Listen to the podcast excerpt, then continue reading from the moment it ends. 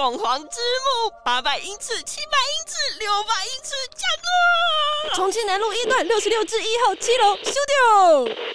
我是雅雅，我是安安。当你觉得我是雅雅的时候，我就是安安；当你觉得我是安安的时候，我就是雅雅。当你觉得我是文青的时候。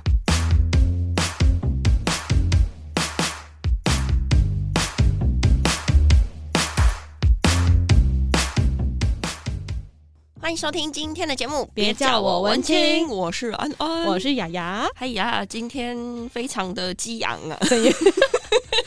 我们最近那个受到 YouTuber 的影响启发，是不是？对啊，你不觉得很厉害吗？全台湾都在疯这件事情。哎，你知道那个中华路二段其实离我们蛮近的，我知道啊。然后我们严重怀疑是他夜配。好了，我们今天要来聊的这个也跟玄学有关 哦，玄学是吗？好，跟玄女不知道有没有关。今天呢，我们很开心可以邀请到易经老师。没错，但就是大家刚刚在那个片头前面听到的凤凰之母。是的，之母要来跟我们聊聊易经。你干嘛？等一下，刚刚那个安安就是整个呈现凤凰的姿态。好啦，那我们赶快来欢迎我们今天的来宾，之母，你好，嗨，大家好，叫我之母就可以了。然后凤凰之母就是怕大家压力太重这样子。噔噔噔噔，这个名字很酷哎，这个是你自己取的吗？这个应该算是说，因为我们其实，嗯、呃，我们今天聊的主题部分是跟易经有关系嘛，对，就是先天易经。那先天两个字，它讲的比较是灵魂本身，所以凤凰这是一个灵魂的脉系。那可能凤凰有很多凤凰叉叉，凤凰 bra bra bra，，你懂的。那我是凤凰之母哦，所以除了凤凰之母，还有凤凰母后 之类的吗？类似有很多凤凰系列，可能我还没有全部认识，就很像是每个人都会有一个，你说小阿姨、大阿姨、二阿姨这种感觉哦，应该不会有凤凰佛母吧？应该还目前还没有。你可以，你可以努力成为那个角色 哦。我们今天那个要跟知母来聊聊易经这件事情，因为其实我们好大概一两年前吧，好久哦，文青有访问过八字老师，还教大家怎么除小人。对，然后我们先来跟大家分享一下到底。易经占卜是什么？它跟八字有什么差别啊？其实很多人呃来找我咨询的人，他都会说，哎、他算过紫微，算过八字，算过很多五花八门的米卦、龟卦、鸟卦，你们可能都有听过。就像刚刚前面讲到，最简单的事情是我们是从先天易经来看灵魂这件事情。那从灵魂的本身再去延伸，后面可能我们说，哎、你的运势的问题啊，或者我到底来投胎做什么事情啊，或我现在该怎么做任何事情的选择，我们的出发点比较会从你灵魂的源头开始去谈。这件事情，所以会跟一般的八字比较不一样，是八字比较是看后天，就是你出生落地后那一刻开始。嗯，对。那可是有些人会想说，哎，那难道我同年同月同日同分生的人，我们命运就长一样吗？这是我们最常去反问大家的问题。对，同个星座、同个血型，也很常会有那种个性差异超大的人。或是说，有些人常问说，哎、难道星座就是把你区分成几种类型吗？那对我们来说，其实它是都是准的，可是它的一个分类法会再更细致的去分别。简单来看，先天易经占卜这件事情的话，我觉得你可以把它当做是你的一个灵魂的测验。测验之后了解，哎、我是哪一个类型的人，我哪一路的人，说可能往哪个方走会比较适合。那、啊、当然，这跟我们后面可能做选择，然后去付出努力，还是会有关系。哎、那我也想问一下，是有点像灵魂急转弯那样吗？投胎之前，我们就会先选选择自己在哪一个爸妈的家庭诞生啊？然后我的灵魂为我自己这一辈子会做哪些功课的准备？是类似这样子吗？我觉得也可以这样子看，但有时候可能不是我们自己可以选择的，可能是被选择有可能，就可能是被选择的。你就想成你在投胎之前的时候，如果你钱多，你就可以选择，你可以去选自己要要去的地方嘛。那如果你在投胎钱不多，你就等于是被选择的。它可能分这两种类型路线。我好想看我上辈子、上上辈子到底是什么个风流样，所以这个辈子在某些课题上面活得更加的辛苦，这是有可能的，有可能的，但有可能不一定是人啦，你知道？哦，哎，那我很好奇，耶，因为像易经到底是怎么去看这个人他的命运会是如何的呢？其实我们在去看一个人命运的时候，我觉得老师本身会先设定你想看多远。就例如说，你查询这个人的三个月内，或半年、一年，或是往后推多久，我觉得先设定好这个人的一个时间轴是蛮重要的一件事情。因为其实讲到命运两个字，它可以到很长很长很长，但有可能有人的命运它就是这一周。举例，你这一周被分手，你觉得命运就结束了？那可能你觉得你的人生命运是决定在啊，你嫁给谁那一刻。所以一般我们都会先跟我们的咨询的客户先设定好，说你想了解到多远的范围。嗯，那如果他今天想整个人生的范围的话，那当然可能问题的设定就很重要，可能设定在你想了解人生中，你是想要换工作，找到好工作。好老公，还是一个什么样的一个阶段性的改变？我觉得大家对“认识命运”这两个字还蛮重要的。我其实觉得这这种概念，可能就好比说我今天可能面临一个抉择，是说我要不要跟这个人分手，嗯，或者是跟这个人分手，到底对我现在的命运来说，可能现对现在命运来说，我会觉得哦，好惨哦，我跟这个人分手了。对。可是你以长远的计划来看的时候，搞不好你遇到下一个、下下一个超级好的时候，你就会觉得分手这件事情是。变成是一个好的选择，所以其实我们在做占卜前的时候，都会先教育的观念是说，其实你要超越命运的前提就是了解命运嘛。那了解以后，你才能确保说哪一个地方是我想超越的。好，会不会太复杂？这样讲的话，是不是大家真的命运就像那个金包银里面唱的一样，落土石的时候你就已经决定你的命运？嗯，一半是注定的，但是一半是可以去改变的。我们举例好了，你在做美劳作品的时候，你收到都一块粘土，那粘土的材质可能在你收到那一刻，它已经被注定好了。可是你后面怎么固定它，怎么捏造型，那个还是跟我们的技术本身有关系。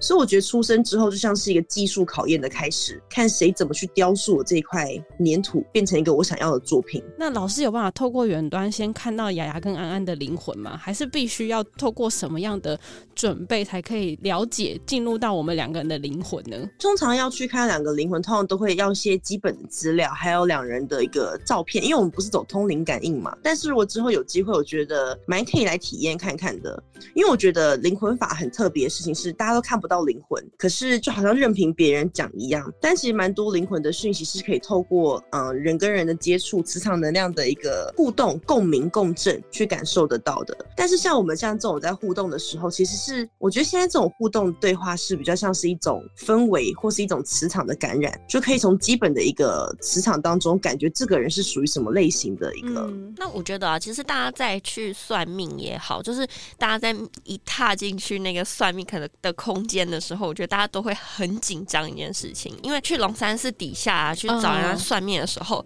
你知道有些算命是很凶，他说：“所以你到底要是要问什么啦 之类的。”然后所以就变成说，好像现在跑进去要去算命的时候，都会觉得那老师很紧张。我现在什么时候要给红包？然后就一直抖抖抖抖。是这样吗？我以为只要就大方向问说：“哎，我要问事业还是问婚姻？”那是因为你已经很有经验呐、啊。哦、oh.，对于算命经验就是很薄弱的人来说，就会觉得我到底要怎么问问题比较好？其实我本来我反而觉得宝贝的时候很难问。因为那个他不会教你怎么问嘛，神明也不会讲话，所以我每次都寡不带不会。好好说话，神明不会讲话。不，我的意思是说，我每次要问问题的时候，我都觉得我不太会问。对，因为蛮多人一来我们这边，像可能你们说有去广播过或问一些算命老师过嘛，所以通常来的人很长就会先写下两个字，就例如写工作，然后就没了。然后我就会看对方说，哎、哦，那工作是什么？我们甚至会问到你公司的名字啊、地址啊，然后你的职务状况啊，会问得很细。然后细到别人觉得一度是在算命吗？想说，哎，我们不是在算一个方向跟一个走向的吗？我可能接受减掉的调查吧。那原因就是因为，举个例子好了，我们回到我们来设定怎么发问问题最好。假设我们今天要问的是刚刚讲的工作。那第一个，我们一定先看你跟这个公司的缘分嘛，然后再是看你你在这个公司里面发展到几 percent 了，有可能是公司没有重用你，也有可能是你不在意公司，这是有可能的事情嘛。嗯，但是我今天你想要问的是感情的部分，总不可能说你现在是有对象情况之下一直问未来的感情运嘛，那是一种冲突矛盾的啊。当然也也有可能会想问啊，想说可不可以无缝换一个，这也也是有可能的，那就是一种缘分的牵扯嘛。所以基本上我觉得设定问题的时候，我觉得明确的让自己明确。知道你想要的走向是以什么为主，再从那个角度去问问题。举例，你明明就是很想要换工作，但硬要问你跟这个工作缘分就是还深不深，那就是一种人心的矛盾嘛。虽然这是蛮有可能常常发生到的一个情况，所以我觉得设定问题上面来讲的话，除了刚刚讲说你先明确一下你想要走向，第二个就是不要让自己问完之后还是一头雾水。那我想要问哦，假如说我自己想要问说，我在这个某某公司里面，嗯、我有些人是问去留嘛，那假如说他在第一个选择题他已经选择要留下来，那我就会问说，哎、欸，那我未来要朝哪一个方向去努力，在我自己的工作职务上面，所以我未来才有获得升迁的机会吗？这样子的一个这样问题，算是一个好问题吗？对。这问题就像是一个个人进修嘛，不管是你的硬实力或软实力上来讲的话，就可能是你进修技术或是你的一些技能。我觉得它其实是个蛮好的问题，因为代表这个问题是一个蛮正向成长的，然后是想要改变的。那会不会有人想要测试一下知母到底准不准？嗯，所以他就会问一些很测试性的问题，就好像说有时候有些人去找那个宠物沟通的，对，对，但他就会问一两个测试准度的问题。那你有遇过这样子的情况吗？早期比较。比较多哎，后期因为就是太难约，所以他们想说一来先不要多，我们不要浪费时间啦。但是遇到测试型问题的时候，其实蛮简单的是，我们就先不要聊这件事情的本身，我们先谈这个人的一个个性，还有这个人会做决定的一个走向。那如果他认为我读取的他是他认知的自己的时候，信任感建立起来之后会比较好咨询啦，因为咨询本身建立在信任感之上嘛。你要把你的。人生就是一些选项交给一个陌生人的时候，本来就是不容易的事情。听起来其实有点像心理智商哎、欸，蛮像的。因为像我们在，因为像我有一间店面是在文化大学附近，那那时候蛮多学生都说，因为他们在学校的辅导室名额用完了，然后走下来我们店面说可不可以跟我们聊一聊。嗯，确实蛮多人是因为在看智心理智商的费用不足，才来找到我们。好，好笑哦！现在言下之意是知母的价格比较便宜吗？因为心理智商的时薪可能蛮，他们的那个时时间一一小时费用听说不便宜，一小时好像两三千，一千五以上的样子。对啊，确实也有人是因为这样子才来的，就各种嘛，影我们称之为影迷路道嘛，就不管你是什么原因来的都好，那我们就是协助这个人解决问题。嗯，其实我觉得人好有趣哦，人总是很常在自己的人生路上面感到质疑自己。哎，当然，因为对未知都会觉得很害怕吧，然后人都会，我觉得要看来，有些个性的人可能是。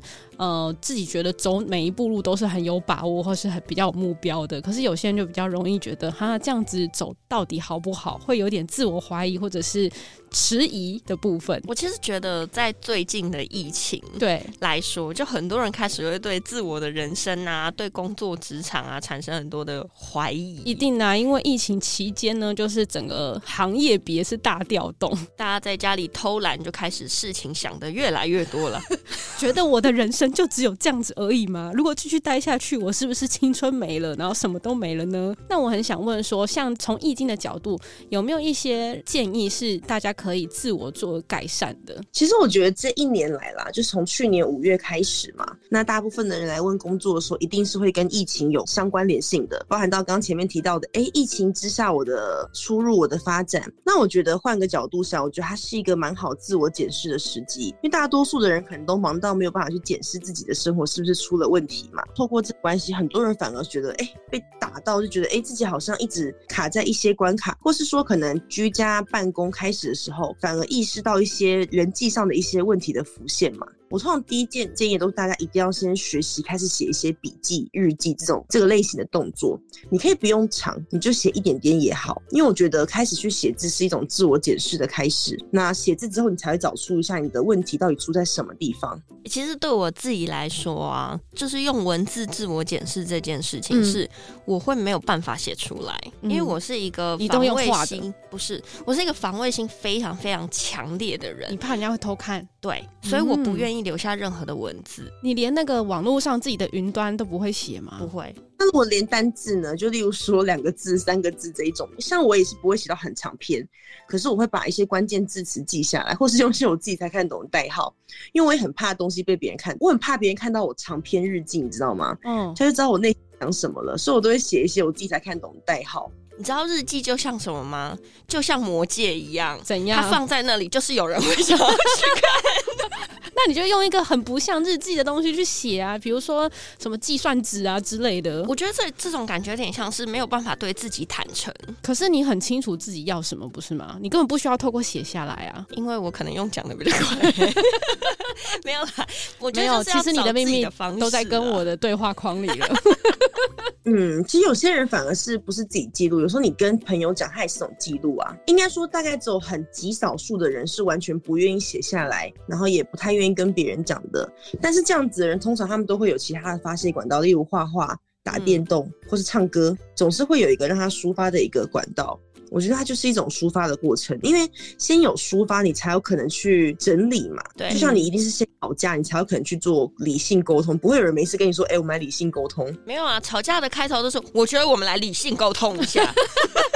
这听起来就不是很理性哦。对，那其实基本上，我觉得做完这样一个不管什么样的一个抒发法之后，我觉得下一件事情就是回到刚前面有提过的，你必须先设定一个你认为比较是你舒服或理想中的一个状态。因为大多数的人在解决问题的过程当中，你常会问他说，举例像一个小孩子哭了，你会问他说你要什么？嗯，我要玩，我要出门，我要吃糖。他会给一个很明确的目标。嗯，但是通常。人越长大之后，其实那目标是很模糊的。决定你今天哭，问你说：“哎、欸，你哭什么？”我不知道，嗯，我不懂，我不开心。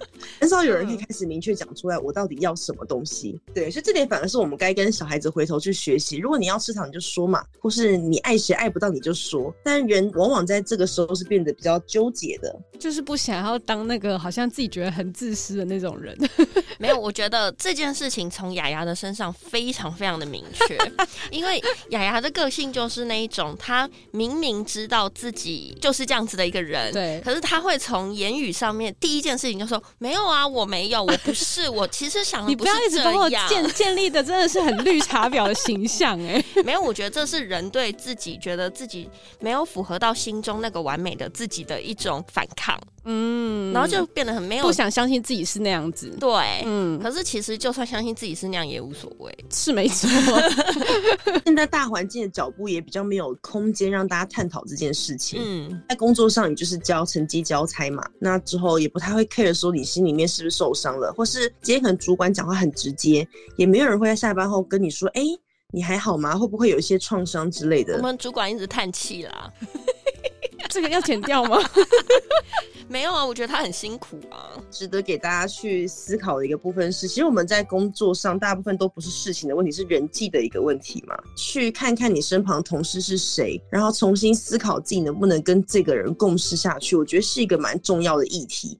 我觉得每个公司其实都会考虑做这件事情。如果打从心底的觉得某个同事你很不喜欢的时候，基本上这个 team 的工作的水平一定会往下去掉。一个好的环境跟好的同事对人蛮重要，但当然可能不是谁的错。就是命运的错，把你们放在一起这样子。如果真的解决不了的话，的我们就是年初的时候记得烧小人。我觉得要么就是忍耐，要么就是去改善，就这两件事情而已。嗯、那除了像内在的这种自我检视，或者是你去检视别人、检视你的环境，那有没有一些比较具体的方式？比如说，我透过怎么样子的方式，把我自己现在的居家环境，或者是工作环境，或者是工作的座位，改善我的一些，比如说。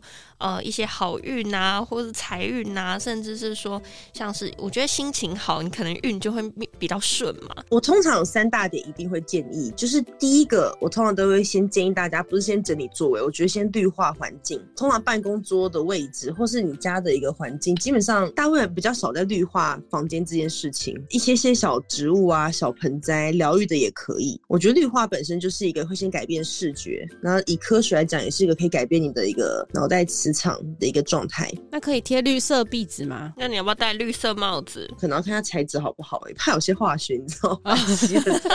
可是绿色油漆之类的，只要让自己生活中绿化的感觉，我觉得应该是一种让大自然的力量进入到你的空气环境里面吧。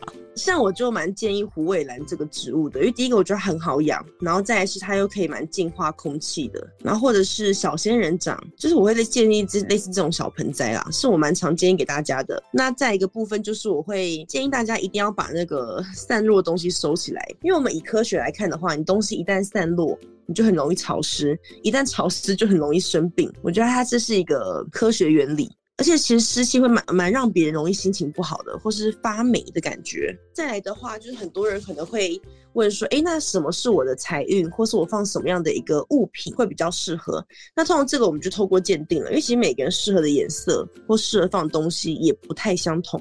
但是如果以大多数的人来说的话，我觉得放一些亮色系的东西都蛮适合的，因为人其实在一种阴暗的环境久了，你很容易真的就是会低落，或是蛮多人喜欢特别喜欢黑跟白，我觉得那也会让有时候会让一个人神经太紧绷。哎、欸，可是之母我有问题，因为不是说你问题很多哎、欸，五行里面其实都有代表的颜色，那有时候这些颜色可能对你本身的那个个人的体质是有帮助的啊。哦，比如说属水的，就是他可能是常用黑色，所以我如果生命中缺水，就常用黑色，是不是对我比较好？我通常都会建议均衡，因为你知道我们我们人运有盛衰起落嘛，人有时运变化的问题。那有可能你现在适合这一个颜色，不代表你永远都适合。那以我的习惯来讲，我通常都建议大家穿插。我比较倾向于是因为我们刚刚前面讲过，我们比较遵从灵魂的一个喜好嘛。你的直觉喜欢什么颜色，它就是你的幸运色。哦，哎、欸，我觉得这概念很好、欸。对啊，对，因为你的人是会变化的嘛。那你看宇宙星象每天都在变化，怎么可能会有亘古不变的事情存一直存在？对我来说啦。那最后呢，也想来问一下，就是如果呢，因为其实听我们节目的人应该还蛮多是正在上班的 上班族啦。那如果你的人生当中面临了一些想要转职啊的问题的话，该怎么样问？如果假设有一天他去找之母的话，你建议他会怎么问这件事比较好？不要再写工作两个字了。没错，我觉得第一个一定要先设定好你认为你想要的薪资是多少，因为我觉得薪水这件事。也才是使我问工作的一个第一个首选嘛，因为很少人换工作会想要把薪水去往下走的，或是其实你有更多的一个薪资可以让你辅助去进修也好，生活品质也好。我觉得先设定好你的薪资方向之后，再去检视一下你要不要先转换行业。因为我觉得有时候来问工作的人，一定是在同个行业跟不同行业中间做选择嘛。那如果你期望的一个薪资，它可能无法让你转换行业的话，我们从一开始问题设定的本身，我们就可以设定在我要在同个行业里面找工作，我只是换一个公司或换一个职务名称。我觉得可以先做这样的一个区别。那再来的话，如果你是一个不在意薪水，你可能有足够存款的人，你想要做事情是完成某个理想的话，那就更简单了。可以列出两到三个你想要的走向。那易经它会帮你排列组合变化。例如好了，有人说他可能很想要开店，可能很想要做比较艺术类型的一个工作，但这样子的人他最后一定要开店吗？也不一定。或许他开的是网络商店，或是开一个是一个网络的一个市场，或是一个像你们这样的一个平台，他都蛮有可能像是一个艺术领域。一方面的一个展现跟呈现，所以我觉得易经蛮特别，是它会帮你去变化蛮多可能性在。所以你给元素给条件，那我们就像是个排列组合一样，帮你排出来可能会有什么选项，你可以去做。我觉得如果大家就是想要去找知母的话，一定也会很好奇价格吗？我觉得价格我们可以不讲，但是到底是怎么样子一个？有些是会员制啊，那有些是什么样子的制度存在呢？以我来说，因为像我现在下面培训蛮多老师的，那我们会分成两种机制，一种是单次咨询，就可能你先就是我们讲很像体验的感觉嘛。嗯，那如果你单 guys. 次之后，我们想我们想做，其实是一种像顾问型的长期规划，所以我们才会有所谓一个一年的一个制度的一个规则。那这一年内，你不用每一次来都付一次单次的钱。如果一个月你要问个一两次，那一年下来其实是一个蛮惊人的数字。因为像我就有客户，听说他一年算命花了两三万块钱，我想天哪，太惊人了吧？哎、欸，我觉得两三万算少的、欸。对啊，有的听说要三十万、哦，真的是不是？我们比较是着重在说长期规划辅导。举例，我今天开一个功课给你，那我希望可能你二到三周以后回来跟我做。一个讨论跟互动，我们才产生一种会员制度的一个一个方向啦。那可能这一年内，你不管透过线上我们视讯，现在疫情嘛，视讯通话，或你 OK 之后约现场的时候，都可以来做咨询。我们走的是这个模式哦。所以大家有听清楚吗？两三万算是在知母这边算是贵了，所以想必呢，我们的会员制应该是更便宜一点的。对啊，而且就是跟知母聊天，你不觉得知母很像灵魂导师吗？他会告诉你说：“哎、欸，你灵魂现在他跟你说要去哪？”里哦？请你不要再骗自己了，好吗？对，其实来我们这边比较不一定能听到说要或不要答案。可能比较常会被反问，或是会跟你说：“哎、欸，你确定你要这样子做吗？”我觉得其实不管是不是在那种疫情的时候啊，其实大家在人生当中都会遇到很多抉择不出来的时候。嗯，那有时候我们会去拜拜求神问佛嘛，就像我要不要买一栋房子，我问到那个城隍庙，告诉我说：“请你自己决定。”对，线上求签的时候，自己决定，有时候就是会带来成就感。这是我的签上面讲的哦。嗯，但同时就是，我觉得不管你用什么样子的方式，它都是给你一种在生活里面的力量，然后让你可以去决定好，然后去承担你的决定带来的后果。对啊，如果大家有兴趣的话，真的也可以。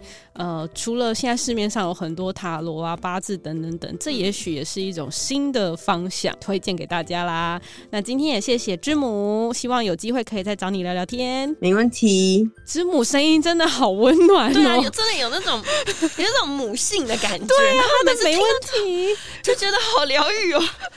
那我们今天节目到这边告一段落啦，谢谢。哎，原来现在才结尾啊？对，大家拜拜。